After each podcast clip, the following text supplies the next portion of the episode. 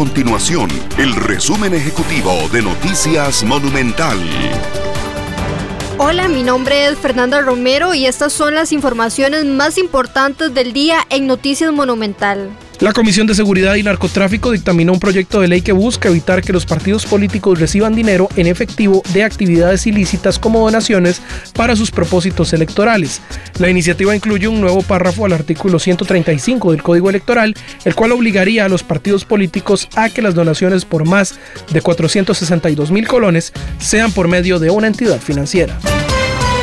Los comercios reconocieron la imposibilidad y múltiples dificultades de verificar la vacunación mediante el código QR tras las nuevas medidas dispuestas por el gobierno.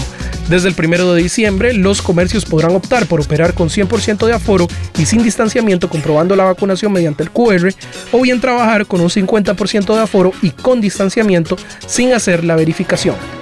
Estas y otras informaciones usted las puede encontrar en nuestro sitio web www.monumental.co.cr. Nuestro compromiso es mantener a Costa Rica informada. Esto fue el resumen ejecutivo de Noticias Monumental.